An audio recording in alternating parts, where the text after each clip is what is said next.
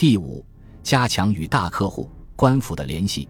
山西票号本是靠为工商业解决资金携带的便利与安全崛起的，但太平天国革命的爆发截断了南方省官上解经饷的道路，清政府财政无着，只能依靠票号代为周转。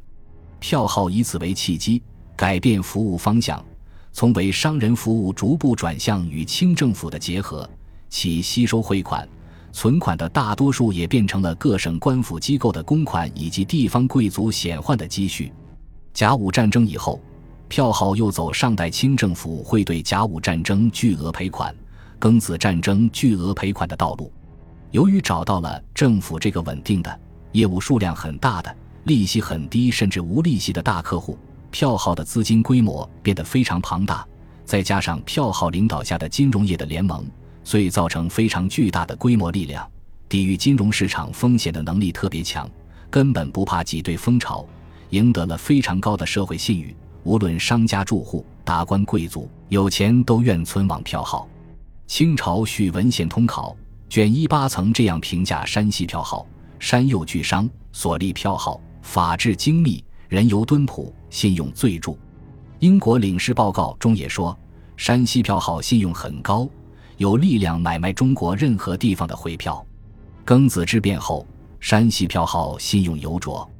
李鸿林在《山西票商城败记》序中说：“治世之后，信用一张，即洋行售货，首推票号，银券最足可信，分装便于全国，名誉著于全球。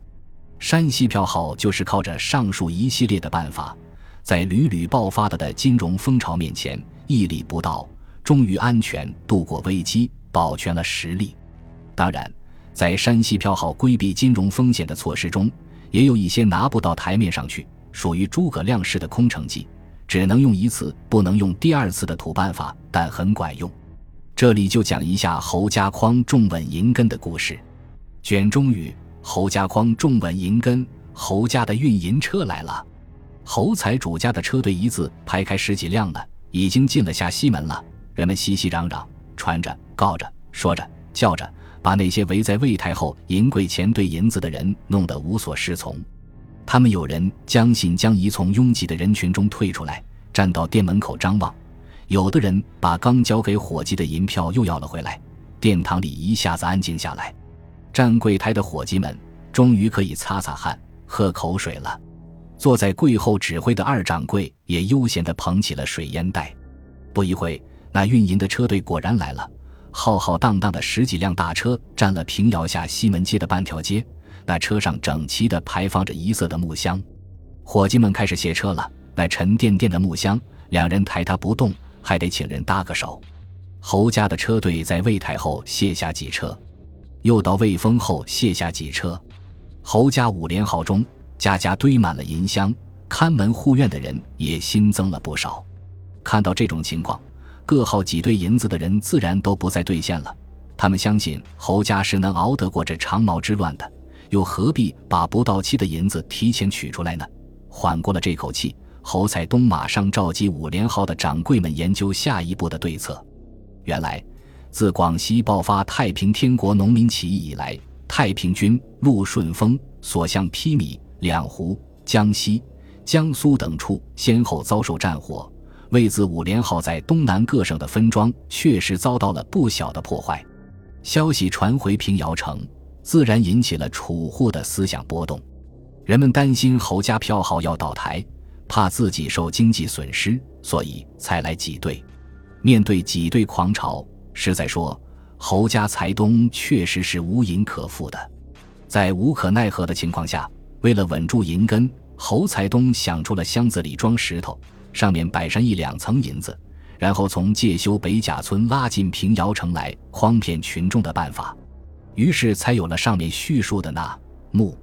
现在大车进城了，挤兑风潮总算刹住了，剩下的事就是要严格的保守秘密，并千方百计的收缩南方战争区域各分号的业务，加大北方各大城市中分店的业务量，努力把窟窿补起来。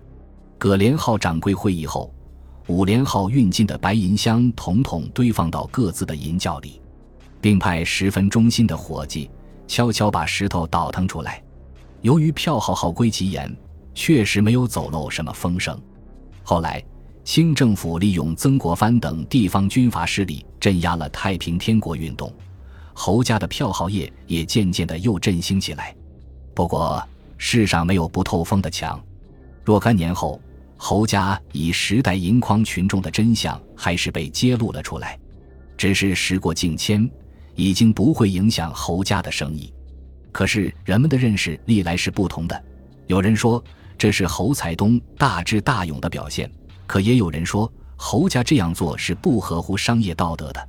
当然，尽管山西票号在风险规避方面有着如此之多的有效措施，但最终还是没有能够逆转历史的车轮，于十九世纪末二十世纪初走上了衰败之路。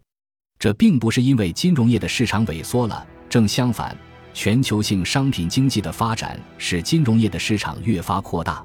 问题在于金融业自身发生了很大变化，出现了比票号更强大的竞争对手——银行。更具规模经济力量的银行的出现，意味着以票号为代表的传统金融机构必须让位于以银行为代表的现代金融机构。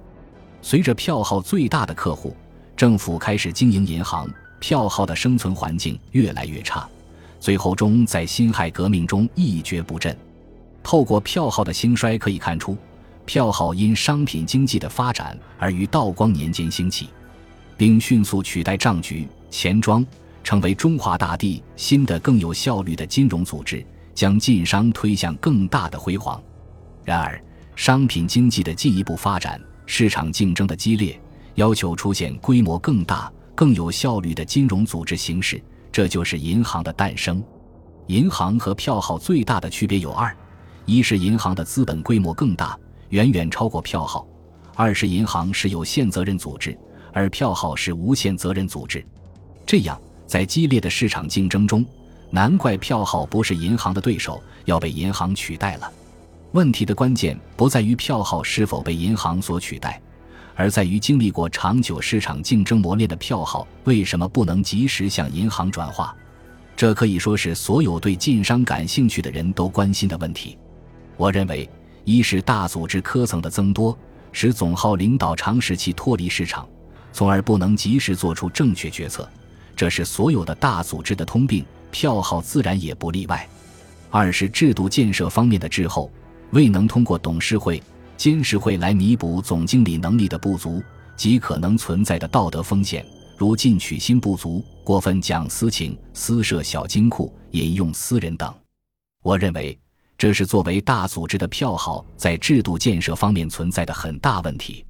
若这一弱点能克服，那么第一个弱点的解决当不成什么问题。第三，长期的高利润使票号界上下弥漫着浓厚的自我感觉良好。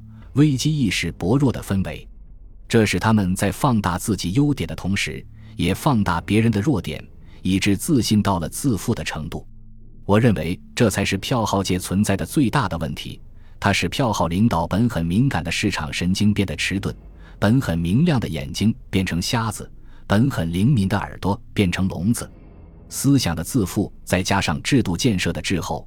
自然使票号决策层迟迟不能做出改组银行的决定，最后只能落得个一败涂地的下场。